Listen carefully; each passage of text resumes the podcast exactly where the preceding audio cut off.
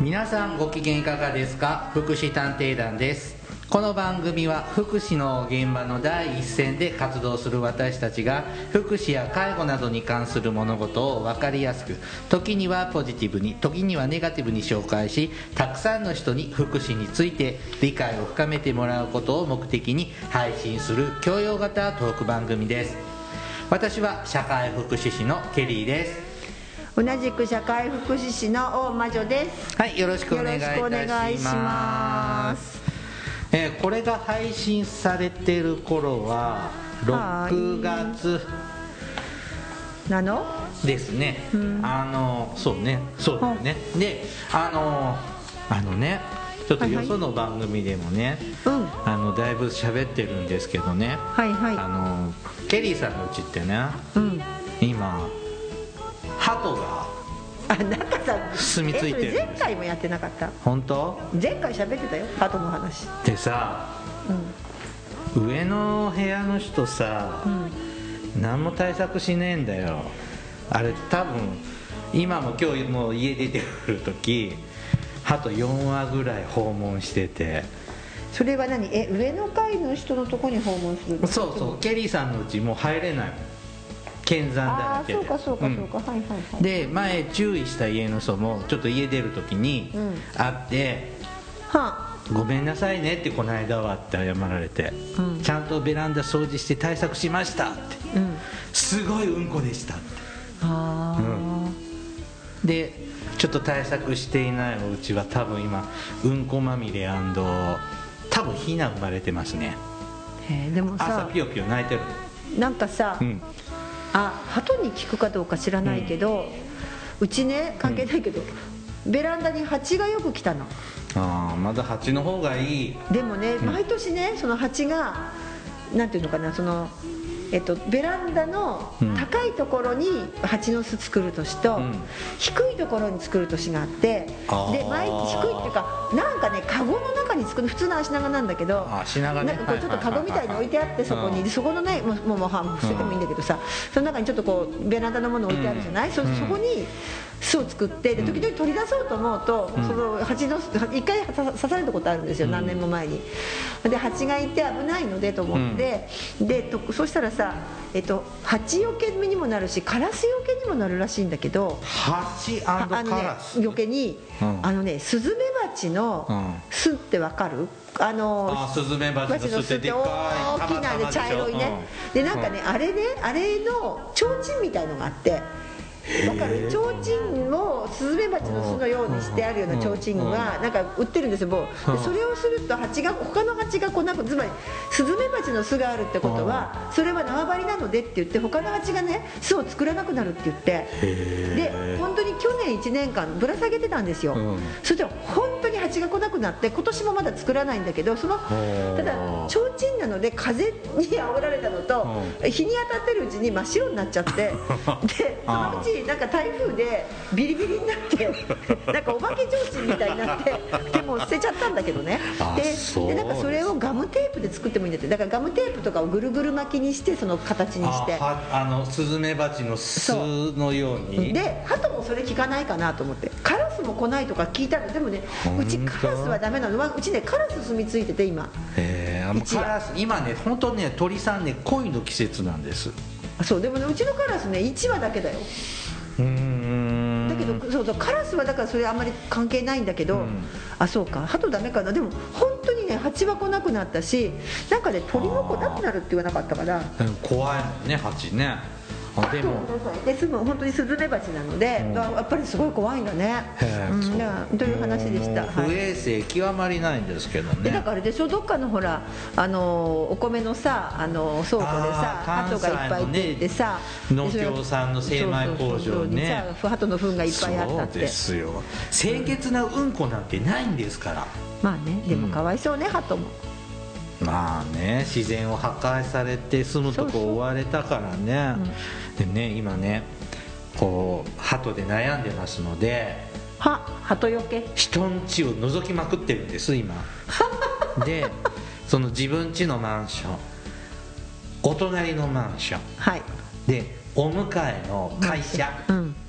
とかも見回すとケリーさんの家の隣で公園があるんです、うん。その公園を囲むような高い建物はみんな鳩にやられてます。ああそうなん、分かった。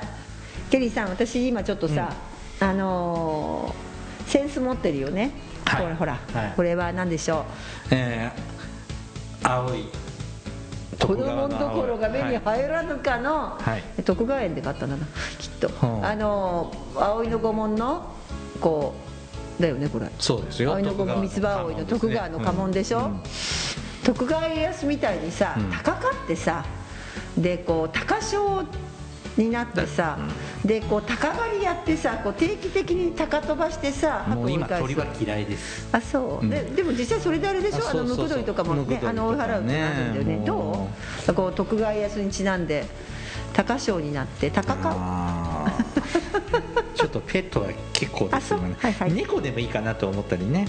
ああでもね猫最近の猫さ何も取らないもん。まあね。ちょっとね本当にね、ハトしつこいね。まあね、ん。あまあ、賢いしね。ある鳥賢いアホっぽいけど賢いですね。カラうちのカラスなんてさなんか絶対さああの人の顔見てるものねもう本当にねハトの話題しか今ないんです本当我が家は。ねそれしかないよねさあ今日はですねはい。えっ、と精神科病院はいはい。についてほいほい。まあ、私たちの目線ではい。福祉の目線でどんなところかなっていうような話をはい。していく回にいたしますね。はじゃあ、えっとその話は本編でいたしまなんしょう。だハトの話じゃないのね今日は。はい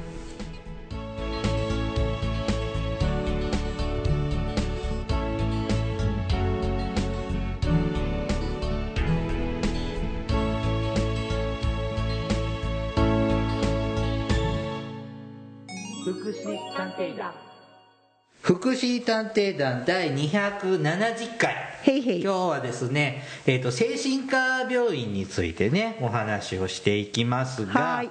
最近ですねちょっと新聞のでちょっと見かけたんですけれども日本ははい。先進国の中でははい。ずば抜けて精神科病院に入院している患者数が多い国だと。みたいね、うん。はい。でまあ先進国世界からですね、ちょっと批判を受けているということなんですが、でもうんだと思うよ。終わったよこれでお話うん。多いの？まあ。の統計なんかよく見ると多いって言われますよすね,、ね。はい。でえダメなの？うーん。ななんだったっけ？イタリアだったっけ、はあ。あの精神科病院のないななんだっけ？ななかった？入院入院できる精神科病院がない。うん、国があるの？うん、確かね。なんだかそんなのなかった。そうですか。イタリアの車いい加減だけどさ。あの僕が子供の頃はですねうん。まあちょっと精神に異常をきたしたようなうんおふざけなねおバカな発言などをするとはい。黄色い救急車が言われた迎ねえに来るぞなんてね言われてはい。よく笑ったし今でもはい。家の近くに救急車が来るとほら君に黄色い救急車が迎えに来たよなんてはい。言いますがこれ昭和の悪ふざけでしょうかね。うん、昭和の悪ふざけですね、でうん。あ実際に、えーとはい。ちょっと2020年の記事なんですけど、2020年はい。精神病床数が世界一レベルに多いやっぱり日本の医療って書いてあって、ダントツで世界一、まあ、2020年ですけどね。はい。はい。それそれ何床ぐらいあるって分かります？えっ、と何床ねちょっと待って。えっ、とね人口1000人あたりの精神病者の推移、うん。えーちっちゃくって見れない。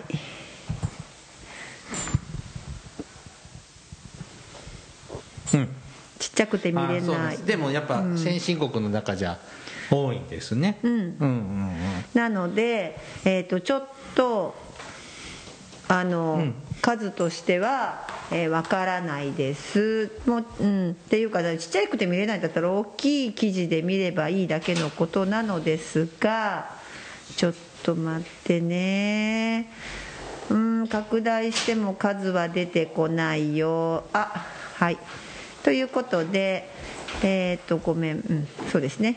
やっぱりそう。非常にすいませんね。えっ、とね、数字書いてないこれ。あそうですか。ただねあの、うん。ダントツ多くって、うん。こう今見てるページの、見てみてほらこれはい。黒いのがねダントツ多くて、うん。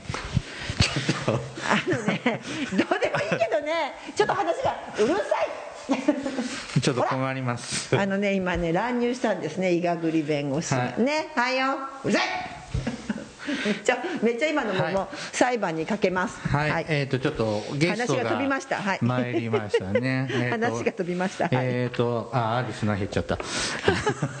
はい、えっ、と私たちの愉快な仲間ですね。はい、伊賀栗お弁護久しぶり士ですね。ブリブリこんにちは。はい、よろしくお願いいたします。今日はね精神科病院についてねお話をしていますが、はい。あでもその辺詳しいんじゃない？伊賀栗さん伊賀栗先生。はい今おあの精神科病院がこうこ日本はこ先進国よりこう多いそうなんですけどなんか違和感ありますか？病院が多いんです。入院患者が多い。入院患者入院患者が多いんだよね入院患者が多いんですからね。社会的入院が多いんじゃないですか？あでもさえっと本当にイタリアイタリアって本当にないんですか？あのなんか有名なね。なんか演歌なんかあったんだっけ、うん。バザバズ？なんだっけ？バザーリアじゃなくてなバザールでございますバザーそんな名前の うんあの精神科の人が。だからあ全員なんですかね？ね言うちょっ言いまと怪しい、すよねちょっと怪しいですけど、でもまあでもイタリアの人もさイタリアの人聞いてたらごめんなさい、あのーラテン系だからさあんまり落ち込まないんじゃない？だなんだろう適当だもん。だってほらイタリアの車さ部品1個落ちてたりするもん普通に、新車で、あのイタリアってちょっとたまに変なことっていうか変わったことをする国なんですよ。うん、あたまにね。私たちの業界だとあ、まあ、前も同じ話したと思うんですけど、あの刑法ってあるじゃないですか犯罪の法律、でだなんで人間は犯罪するのかみたいな、あの法律があって、でずーっと昔から、まあ、ローマの時代からかな。で、あの伝統的に、まあ、罪を憎んで人を憎まずじゃないけどやったことが悪いんだみたいなことでずっと来たんですよ。はい。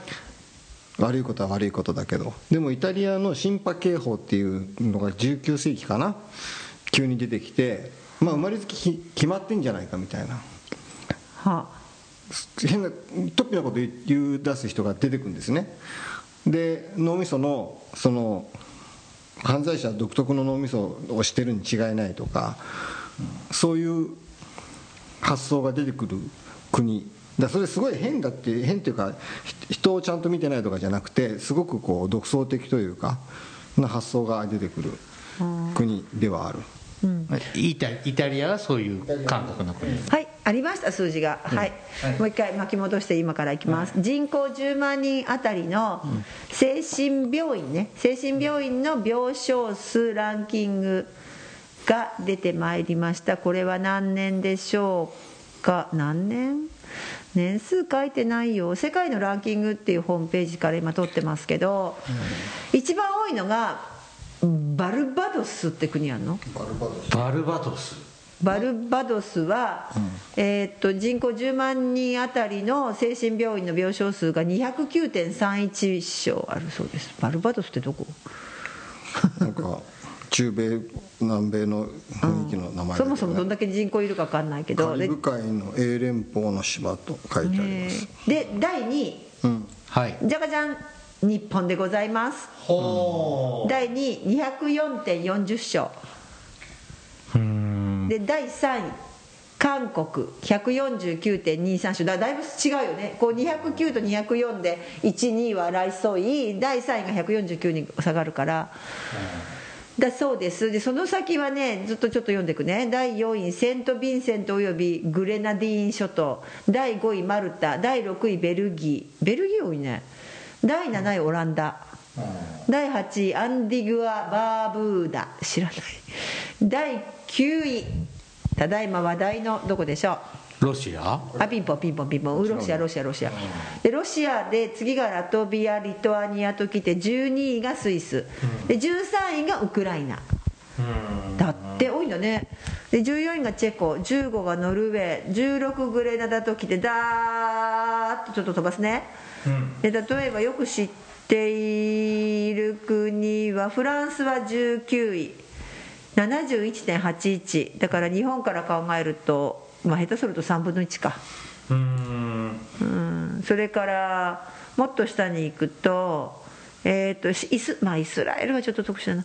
えっ、とですねスペインはい。が32.73、がずっといてカナダが31.38そしてずっとまた下がってアメリカが19.44だけどさアメリカってさ医療保険制度とかないからさそれはだってもともと病院の,、ね、あの入院日数少ないもんね、うん。って考えるとイギリスとかってどうなんだろう？あれイギリス出てこない。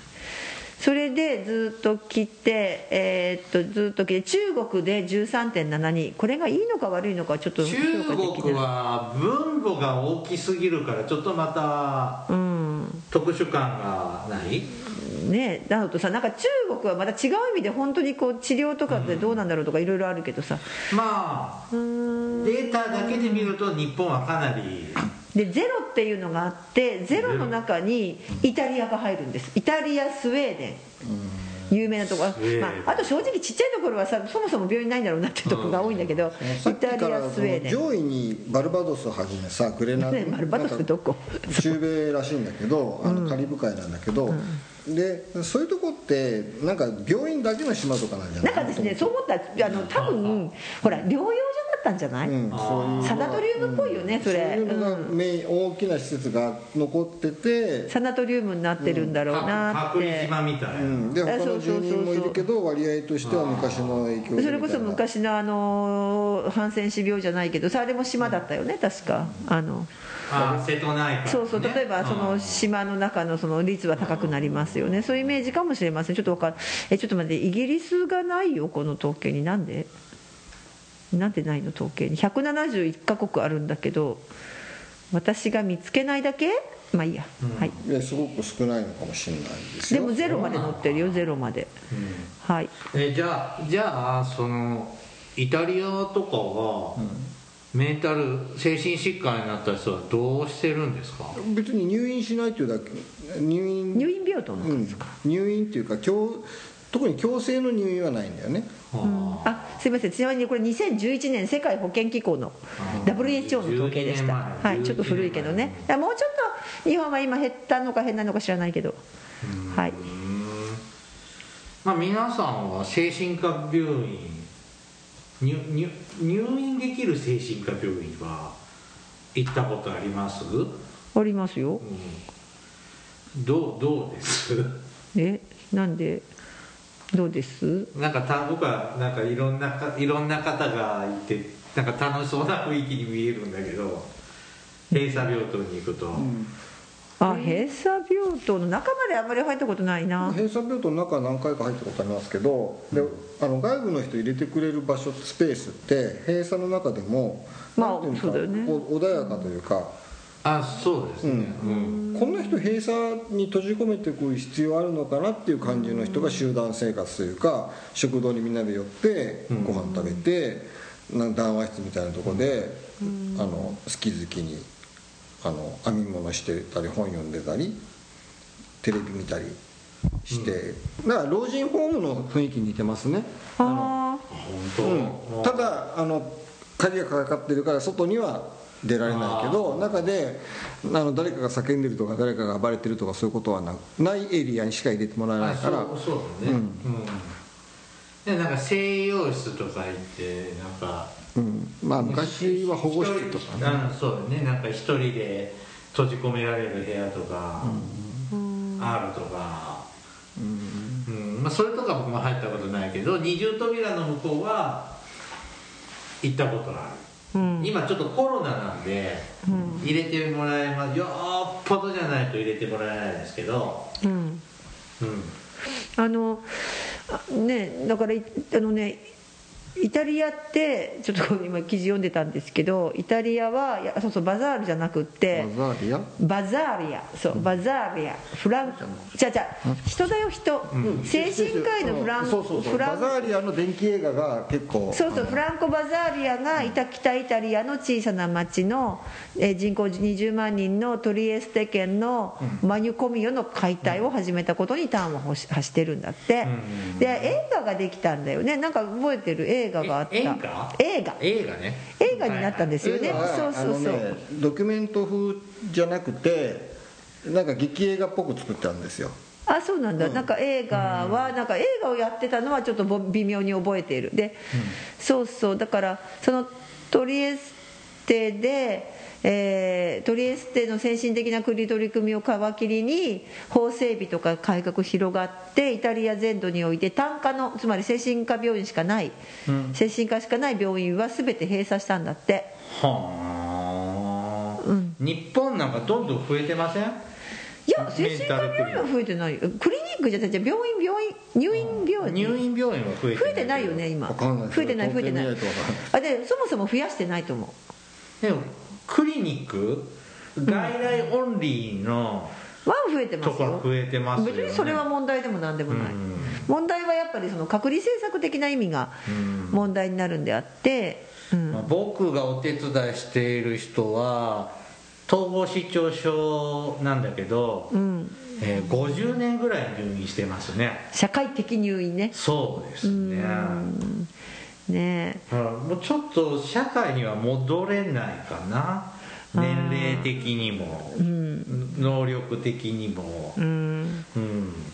そうですね。だからあのそうですね。ななんかこう私もなんか昔ねその精神科の病院の、えー面白いあというかこう見てた時に精神科病院に、ののなえっと外勤ってあったのあったんだよね昔。外外勤外勤外に勤務に行くって言ってさ外勤って言って外に仕事に行くだからべ病院でこう朝朝作業服に着替えてで仕事に出てくるんですよあ患者が患者がうん何人かで外で就労してき就労って言っても正式な就労じゃなくってなんかこう何あの実習のさ超長いみたいな感じで社会社会復帰のためのプログラムみたいな感じであ多少給料もらってたのか A な型事業所とか B 型事業所がバラバラになってるイメージじゃない？うん、だけどそれがない時代だからね、うんもうものすごいない時代、にうん。場所がば今で言うとだだからに、えっとね、20年、えーっとね、25年20年以上20年ぐらい前のイメージですでそれで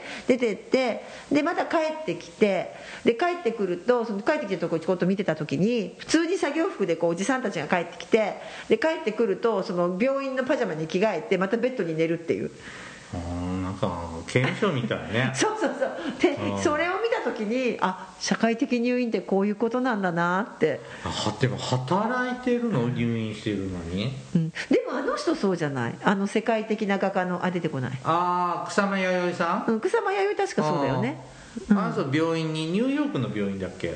あニューヨークなんだ。私日本だと思ってた。日本なの？そうニューヨークだと思ってた。いやそうなの？日本じでもなんかどっかの病院で入院生活しながらそうそう。絵を描いてるんだよね。あのかぼちゃの絵を描く人だよね。そうそうそう、んん。であの人はさなんか私ほらドキュメンタリーをな本当45年前に NHK かなんかで放送しててさ、で帰ってくるとさあの普通のなんかさあのおばおばおばあちゃんになってさで病院でその本当にこう病院の服着て、あのうん薬ちょうだいよってやってるのをドキュメンタリーでやっあていた。そうですか、うん。何度か各地でかぼちゃは見ましたけど。うん、どうなったのかね。あの人、なんかね別に生活すればいいのにと思うけどただなんだろう。あの本当にでもねに20年とか3なんかすごい長い入院を私その20年ぐらい見た時に、うん、ありありましたね。あとあそういえば私あのえっと、アメリカに一回行った時に、はい。えーっとねそうそう。アメリカの、えーニューヨークあのハドソン川になるんでしたっけ？あの飛行機落ちたとこ、ハドソン川の奇跡。そうそうそうそうそう。あそこにさ、えっと精神科病院のさあのしかない島が1個あったはずなんですよ。あそうなの？うん、あそこの川にでっかい川の川ってでっかいからそう海みたいな。な中洲にあった中洲にその島っていうか中洲があってでそこにそれがニューヨークのその、えっとニュニューヨークとニュージャージー州の間だよね、あれ確か、ニュージャージーの間ででニュージャージーからニューヨークにこう来るこう橋があってさ、でそうやって入ニューヨークのに入っていくんだけど、そこの間のだってニューヨークだったら島なんだよね。ニューヨークも島だよだから。そうそう。マンハッタン島マンハッタン島だもん。でそこに入っていく時にやっぱちっちゃい島があってそこの島にえ精神科の病棟が病院があったんだって。で私そこの時にはあのだからプライベートでしかもちょっと身内がいたのでアメリカに、でそれ乗せてもらって車でたそこのおじさんがあの島はあの入全部精神科の病院だった。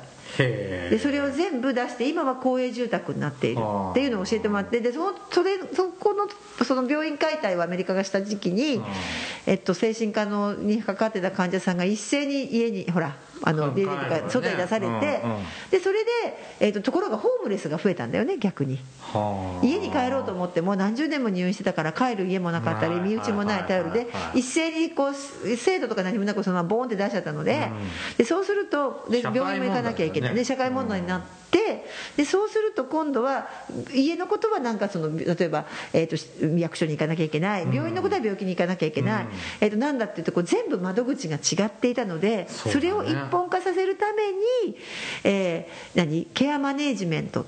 ケースマネージメントですわ。ケースマネージメントって発想はそこから生まれたって。なんか聞いたことある。で聞いたことない？ケースマネージメントの歴史でさ。だから一つの人がケアマネージャーがいてケアマネージャーが家のこともそれから住宅のことも、はあえね、病院とのつながりもそれからケアの部分も日中活動とかも全部それをケアマネージメント、まあ、今はケアマネージメントあのはい。向こうはケースマネージメントだけど、ケースマネージメントして、えーっていうのがその精神科の病院の解体によってっていうのをえそうなーとんだ。か20そうねそれが25年ぐらい前にあもっと前だな。90年代そうそうそう。そう私が見たのはその時にはもう解体されてそのアパートになったんだよって教えてもらってあこれがその聞いてたこれなのねってリアルに見たのは覚えてます。そうか。じゃあ日本の介護のケアマネージャーのルーツはあ精神科だよそうだよ。精神科のそう。だよ。なんで？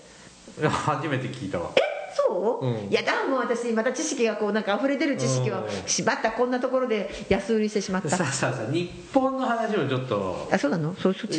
ししていきましょう、うん。はいはい、っていう世界の流れの中でさあ行きましょう今ねちょっと揺れ揺れて揺れてるっていうか変わるみたいですけれども、はい。あの前にねあのほら相模原事件があった時にはいあの上津久井やまゆり園事件のこと？ね。あ津久井じゃないよ。あ津久井だ。つくいやばいでしょ？大好きなあなたが間違ってどうするんですか？いやいや私津久井ってカタカナに頭に頭にカタカナを出したので違ったと思あって。の植松聡死刑囚？でもあの人なんかまた再審請求かなんかしたんでしょ？でもそれ死刑囚って言わないの？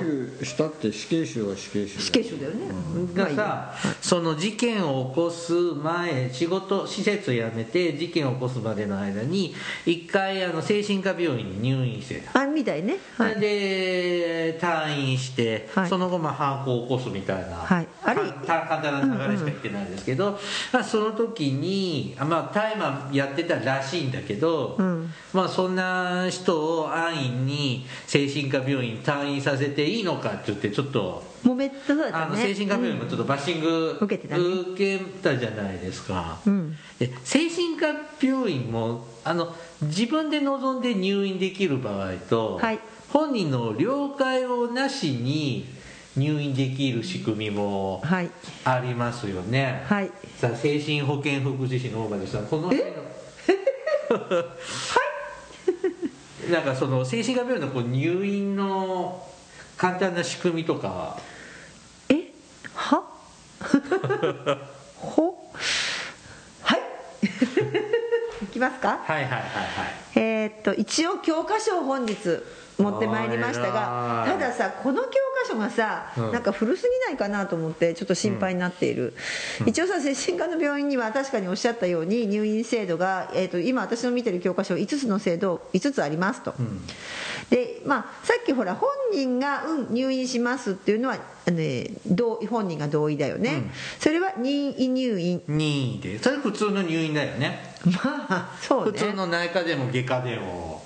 うん一応そうだよね。そうそうそうそう、はい、それから任意入院の人から退院の請求があった時には退院をさせなきゃならないんだって。あそうなんだ退院したいって言ったら退院させないといけないんだ。うんだけど、えー、とそうそう。一つさあれなんだけど指定医ってあの精神保健婦指定医でしたっけ？精神保健福祉法でさ指定医さんって言ってさだから、例えば内科の先生が精神科の病院に入院してて内科の先生がいいよって言ってもダメなんだよね、ああそうですね、うん、ちゃんとその精神科の指定医っていう資格があるあれどう？せ精神科の場合はなんか複数人のドクターで協協議するんだよねうん、ああそうですね。そういう、うん。それはあれじゃん。あの医療保護入院の時とかはね。あそうそうそうそう。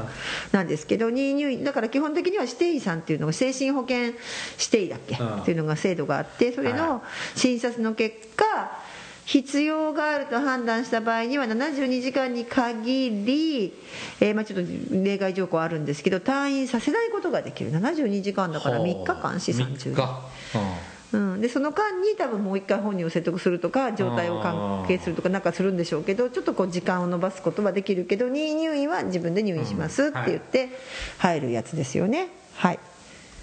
じゃあ本人の意思に関係なく入院するのは？え？は？ちょっと待って。今ね。そそ措置入院？し措置入院って今言わないんだっけ？そうそこですよ。はい。ただしえーっとで、えー次がですねどっちかっていうとね、措置入院って言うんだけれども、うん。私たちよく出るのはね使うのは医療保護入院。医療保護入院。うん。よく聞きますねで医療保え聞かない？聞くよ。よく聞きますねっていうのは普通の業界の人じゃ まあそうだよ、まあ、業界人からよにく。聞医療保護入院が一番馴染みあるよね、くうん。うん。いやそれはまあ福祉の方はそうかもしれない。けどえなんで普通じゃないのそれ？世の中正しく正しく生きてる人はあんまり知らないような死んでいく言葉じゃない？え医療保護聞くよね、はい。普通だよね。あのだからそれはあの別に争いませんけどそれは、うん、日常用語じゃんね。ね。日常会話あんまりね措置入院より医療保護入院の方が馴染みない？あ措置入院って僕経験ない。経験ないっていうか、受け受けた人は知らない。でしょ、うん。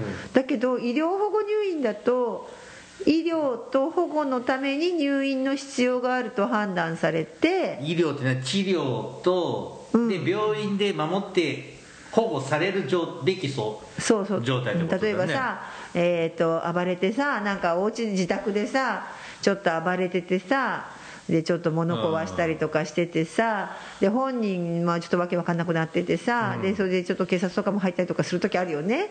呼んだりする。んでででまあ本人あれだけど患者本人の代わりにだから家族等が患者本人の入院に同意する場合えーただ精神保健指定医さんがいなきゃダメなんだけどさ。精神科の先生ってことですね。精神科の保健先生だけど、その中で精神保健指定医っていうなんか資格があるんですよね。資格要件があって。あその診察を受けて医療保護入院ってなるって言います。だから、えー、と実際これ私もよくよくあるのは あのわーってなってでさっきみたいに止めうん。止めてでこれどうしようってなってご家族様もうもうあの入院させてくださいって例えばはい親御さんが言うとかうん。ごご夫婦だったりすると旦那さんとか奥さんが言うと、まあそうするとさあの一応じゃあじゃあね入院させようねって言って、ということで。でもちろん診察しなきゃダメだけどね。そうですね、うん。っていうのはあるよね。ただ連絡を取れるじゃあ家族がいない場合は誰が、えー同意をするんでしょうか？あ身寄りのない人？どうよ。市市長名義？うん？市長さんの名前？そうそうそう。しあの市町村長、そうですね、はい。うん、だから市町村長さんが同意すればまあ一応入院はできるよ。役所の OK があっても入院できるってことね。まあ、市役所っていうか一応ねまあまあそうですね。市役所だ、大きいとこだと市役所の組織でこのこれを医療保護入院の多分そのいいよって、いやいいよって言ってくれる役の人がどっかにいるんだよね、多分市役所に、うん。なのでその人がまあ動揺するというか、まあして実際私がちょっと関わった人はいや私か私呼ばれるのかなって思ったんです、はいはいはい。まあ、家族代わりの仕事をしてたので、そしたら「いやいやあのいいよいいよ町長がうん」って言ったからうんじゃないけど町長同意で行くからって言って医療保護入院した人いたけど。はい、まあ、この2つぐらい。いやまだある。はい。はい3つ目。はい。えーなんかテスト受けてるみたい。はい3つ目。はい。じゃあなんだ3つ目は。医療保護入院はよくほ聞く保護入院。今保護保護はないです。医療保護に入って。ブブです。もう一つは応急入院。あお応急入院？うん。なんか救急医療救急入院みたいだけどさ。うん、これも同じく医療と保護のために入院が必要があると判断されたけど残念だけど家族等の同意を得ることができない。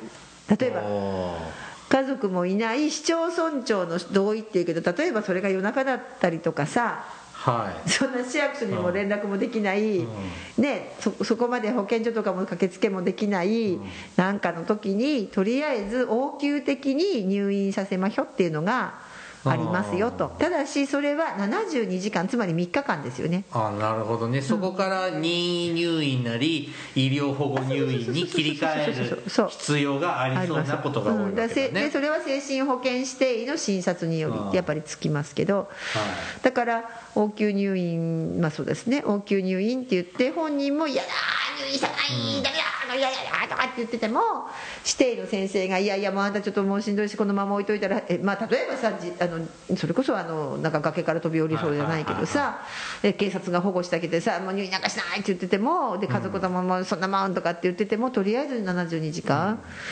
ね、あのに限りは限りということですね。で3日間で、まあ別にそれで収まればあれだし、収まらなかったらあのその後多分医療保護入院とか任意入院に切り替えをしていくようなシステムですよね、はい。で次は？もう一個？はい。はいお待たせいたしました、はい。さっき言ったやつ。措置入院？そうそうそうそう措置、うん。はい、じゃあ措置入院は精神保健指定医の診察が必要です。さてはい。何名でしょう、3人ブブー2名以上です。2人でございます。はい2名以上のですね精神保健指定医の診察により、まあ、3人でも合ってる。けどさ2名以上だよ。そりゃそうだけどさ、まあ複数名のドクターのうん2名以上。診断が必要。そうそうそう。はい。でこれもやっぱり自分を傷つけたり他人に危害を加えようとする恐れがあると判断された場合でもなぜ措置入院が少ないか人権的な問題ですか、まあそれそうだけどさ、もう一つなんか都道府県知事の権限だからなんかちょっと知事になる。市町村長じゃないんだねより措置入院だから重いから多分だから応急入院で入院しといて措置入院例えば本人がどうしても同意もしなかったりとかでなって。措置入院結構あれですか？あの警察関係とか多い？いや。そんなことない？ないと思う。警察が入って入院する時って医療保護入院が多い？精神保健保護法の何条だったの？25条。なんだっけ？20ちょっと待って。精神保健福祉法だよ。福祉法？えーああそうだ。あれでしょ？え33条何ほ何入院っていうの？え違う違う、えー、と医療医療保護入院が33条何条入院っていうの？25条ってよく聞く気がするけど。あ警察の通報は24条刑あ24条通報なんで24条通報って言いますねよくね、はい。でそれでなるのは何？なの措置入院なの？あの措置入院ですね。そうそうそう。措置入院との関連であついでに言えば措置入院との関連で診察及び保護の申請等については23条から26条の2にかけて次のように定められているってこれですね。ででほら有罪ああの確定なんだけど心神耗弱とかでっていうパターンもありますよね、うん。あと一つはね23条は一般あごめんなさいね。一般住民の申請。でそういったその精神障害者またはその疑いのあるものを知った者は誰でもそのものについて指定医の診察及び必要な保護を都道府県知事に申請することができるっていうのがあってで次が警察官の通報が第24条通告だ、通報でよく聞くやつ。でもねこれこれすいません。よく聞くのはまたそれなんか業界的に変だよ。あそれ医学理さんはいいけど、警察官は職務を執行するにあたり異常な挙動その他周囲の事情から判断して精神障害のために自傷互いこれよく使いますね、自傷互い自分を傷つける人の害になる。自傷互いの恐れがあると認められるものを発見した時は直ちにその旨を最寄りの保健所長を経て都道府県知事に通報しなければならない。だからよく24条通告って言ってこれを保健所長に言うんですよね、うん。そうだから保健所の職員さんで実際には連絡して24条通告があってそうするとあのあまあ他にもある,、まあ、あるけどそういうふうにはならないよっていうのが警察官の通報ででこうすると措置入院になったりとかしてくるのかな、なるほどそういう結びつきかな、はい、入院の方法はそんな感じが主主なそうですね。これがはいはい、まあ、一応ね、はい。あの厚生労働省のうん。あのホームページから見ますとこの4つになります、なるほどね、はい、はいうん。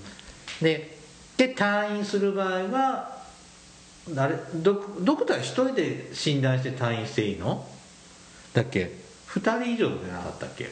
いやだからさっきの入院の方法にもよってじゃん。任意入院の時だ任意入院の時には任意入院の時には、えー、と別に本人医師あのそのあ症状が改善して医師が退院許可としたら OK だけど医療保護はそうかそうか。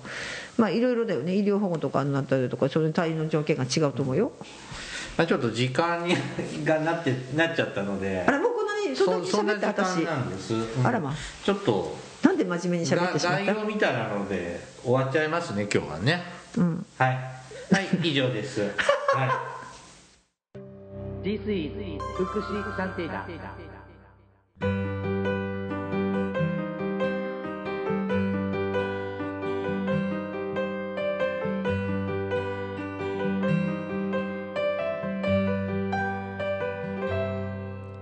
エンディングですはあの精神科病院って内科とか外科とか併設してなかったりするじゃん。いでもしてるまあ外科はしてないとこもあるじゃん、だけど僕がちょっとお手伝いしてる人は脳梗塞を起こしちゃって。ああの普通の総合病院に精神科病院から救急車で搬送されちゃったのね。あまああるねよく。そうすると精神科病院を退院して総合病院にうん入院転院か。はい。するんです。はい。で2日で退院してはい。また精神科病院に戻るんです元の。そううん。それも転院なので、はい。そのたんびにですね入院退院の手続きを しなくちゃいけなくて大変。面倒くさって思いました。私ねあのせいほらよくあのオーバードーズって言い方するんだけどあのはい過剰服薬ねはい過剰で薬飲むじゃない？うん。で一回さその過剰服薬した人がいたの。うん。でその人を救急で、まあ、そこその一応精神科の主治医があったので一応そこに行ったのね。そしたら精神科では胃洗浄って言って胃の中のほら水分入れてこう嘔吐する、まあまあ、要するに胃の中の薬物を減らすために胃洗浄の処置するんだけどそれがせ うちではできませんって言われあて結局一般の総合病院にやっぱり行ってで総合病院でそれを知ってからそれで状でそこで状態落ち着けばそれだけなんだって。だけどそれしたら今度元気になってきたら、うん。なんだっけな最初は意識不明だったんだけど、そのうち元気になってきて、で元気になってきて、えーまた元の精神科の病院に戻りました。はい。なんかその仕組みはななんんととかならないかねってかねえ胃洗浄できないんだってちょっとその時に学んでえ精神科のなんかこうオーバードーズっていうかね薬たくさん飲んだ時とかってなんかえ精神科じゃないの？って思ったらうん。普通の内内科っていうか普通の 救急救急病院なんだと思って。びっくり。あと認知症病棟とかもね今ね精多いですね。神科病院の中にあって、もうなんか入院してんのか老人ホームになってんのか。まあ老人ホームでしょ。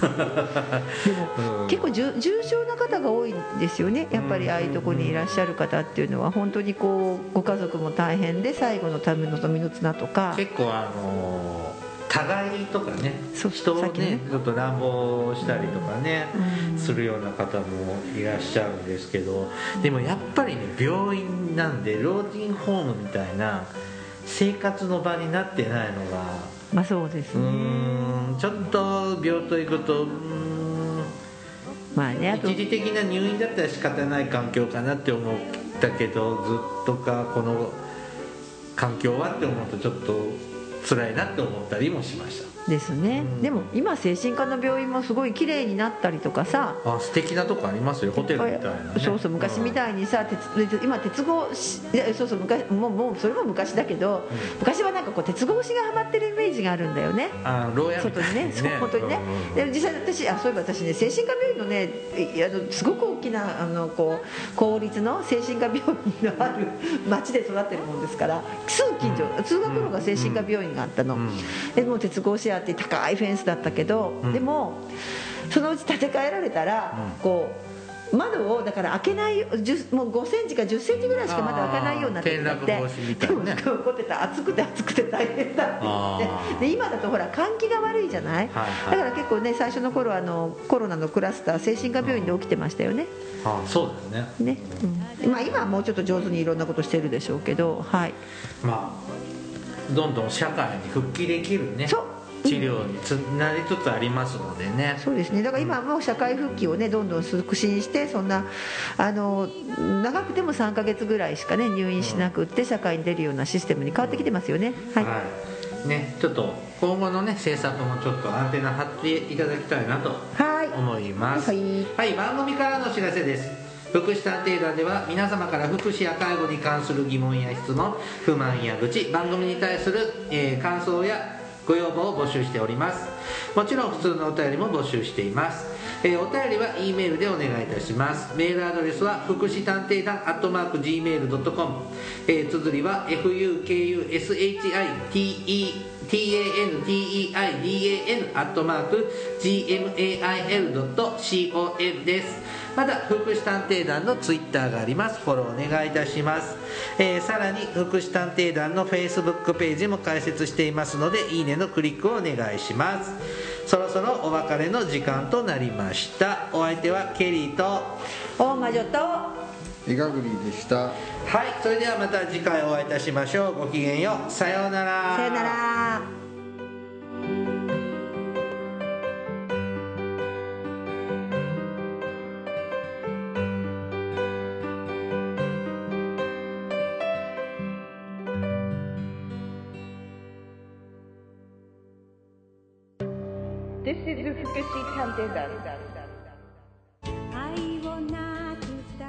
Hi everybody, how are you doing? This program is educational type talk show distributed for the purpose that we who work in the front of welfare, introducing about welfare things and care, etc. This program sometimes for negativity and sometimes for positivity, also intelligibly for getting deeper understanding about welfare for many people. 福祉探偵団聞いてね。